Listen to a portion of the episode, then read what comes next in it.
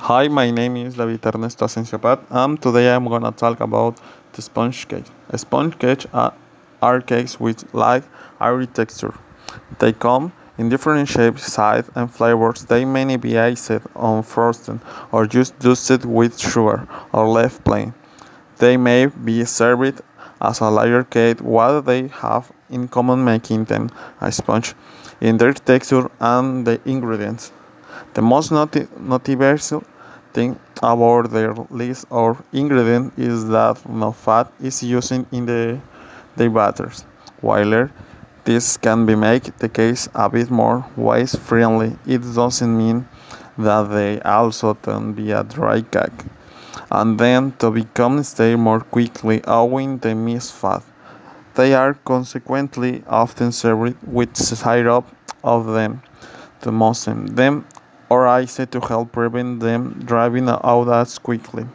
The cakes use beating whole eggs, the bubbles or are trapped by beating eggs explained when heating, causing the cake to rise. The whipping of air into the egg happens be before the flours are added. This allows more air to get into the egg and prevents the flour from developing glued as it might otherwise with the beating necessary. Warm method has you beat to egg with sugar over a double boil. The theory is that when the egg is warmed, more air will be trapped. This results in denser sponge. Cool method. Eggs are separate yolks are whipped into the sugar. Whites are beaten separately. Then the other ingredients including the yolk and sugar mixture Add carefully folded this result in a lighter sponge. Sometimes both of the above methods are classed together as the sugar baking method because the batter starts with the sugar and egg as the first step. Professionals may use commercial emulsifier which allow of them to mix all ingredients all together at once. This is sometimes referred to as all-in-one one mixture method. I am going to talk about the Genoese sponge. The Genoese sponge is a type of sponge cake which ends up with a more tender, flavorful crumb than many other types of sponge cake owing to melted butter being added to the batter. Other sponge cakes don't use butter. It also less sweet than other sponge. The cake is firm and sturdy and doesn't crumble or fall apart easily. This provides a good foundation for creating dessert form both in terms of taste and in the terms of physical architecture for assemble more elaborate dessert. It used a base ingredient for assembled desserts such as baked Alaska, saturated, petit fours, torted, etc. Its planted taste helped to highlight other ingredients such as fruit, icing, glazed buttercream, etc. When served on this on is usually made lopsided and dusted with icing sugar after being turned out the tin, but on its own can be dry, so it is often served with a dollop of fruit preserved or syrup or liquid dressing on it.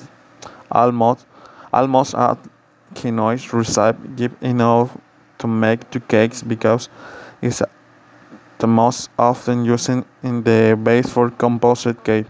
This presents the chance of making sure you using the same size and that you put the same amount of butter in each time. The batter is made with uh, eggs, sugar, vanilla, cake flour, and melted butter. Classic French proportional are 13 grams of flour and 50 grams of sugar per egg.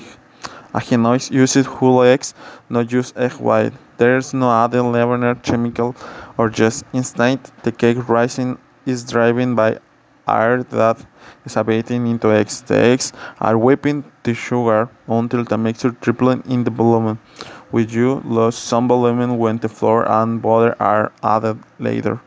Before the eggs and the sugar are whipping through, they are usually held together in a double boiler, used until it's too hot to put your fingers. Some say instating um, no persistent 30 to 38 centigrade. Not um, mm, that an old recipe called for this warming before beating. The theory behind halting the eggs in the double boiler is that halting the causes to the more air. You can blend the eggs and the sugar using a mixer. It will take about 10 to 15 on a standing mixer or you can do beating by hand right in the pot. In any event the batter at the point should be about the texture of whipped cream. When it cools the flour is folded in this part really should be done by hand no mixer because you fold the flour you until the mixture is blended. No more. Next the melted butter is gently folded in the big beaker once even a tie of flour hits the eggs and the sugar mixture. There is there is no more beating because beating it is stage wall to get. You don't ever still use you just fall. The theme for the cake usually butter, butter and flour. it. In addition to, to this, you can use butter, green spot for or waxing pepper in your wish. Not that cake flour is used not all purpose on a strong flour. Some variation and the recipe have you left the egg egg yolks out and call for use egg white or use baking soda the leavener of both egg white and baking soda. This recipe, however, I use adaptation not approving genoise. Some recipes go into a direction and call for add yolks. Sometimes a very very small amount of cornstarch is added. Replaced by of the flour with cornstarch can give a finer, thicker crumb and keep the cake moisture longer. Sometimes a pinch salt is added. Some radicals in the kitchen are not preparing genoise with, without butter, saying that the butter is only need to help it stay fresh longer. Presumably, they feel that modern people prefer this daily cake. Joconde. Joconde is a bit a biscuit I like almond sponge cake, which is now like joconde in French that commonly used as a base, base of opera cake. Although the joconde alone is not much to look at, it is an essential element to number of classic desserts, the base for music, the decorated collard, number of light cakes, and layers between an opera cake, espresso, buttercream, and chocolate ganache. The joconde served with beneath the wings contain dessert and such as dessert recognize an appreciation for anyone who enjoys something sweet now and again. Because joconde is so versatile, you can also make some elaboration, elaboration style design using joconde. The cuillère Ladyfinger sponge bit biscuit cuillère is the most known for the preparation of the Charlotte cake. It has a very nice consistency and compared other sponge recipes. It is because of the additional eggs, yolks, less dry and still very air and lighting. The general secret to successful preparation of any sponge is to understand the balance of creating volume and correct incorporation the ingredients that deflate the batter.